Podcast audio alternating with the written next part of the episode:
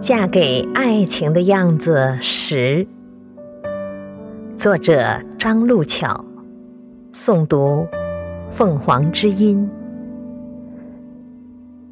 去年三四月，我单位两个同事查出甲状腺癌，我也有甲状腺结节，老公突然担心起来，说这个是不是你们教师的职业病？会不会是说话多造成的呀？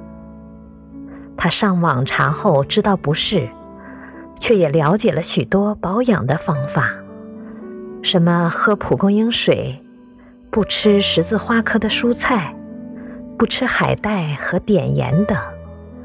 他迅速在家里备了五碘盐，可孩子在长身体，从此家里的饭都成了两份儿。有碘盐的是孩子的，他陪我吃无碘盐的。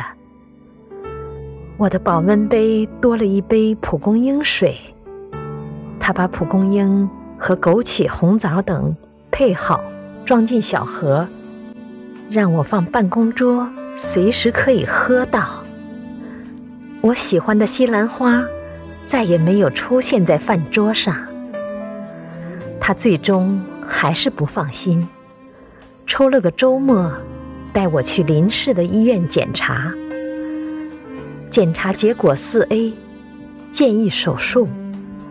他又咨询了几个医疗系统的朋友，上网了解后，决定让我请假去天津肿瘤医院彻底查查。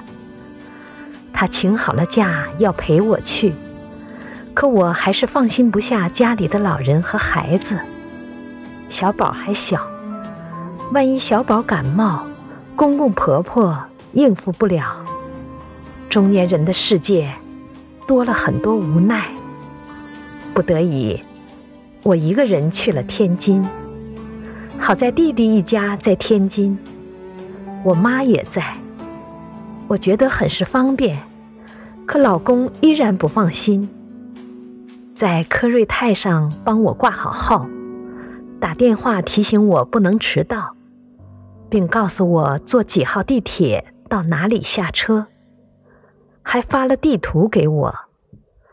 我不胜其烦，如此发达的时代，我不会导航吗？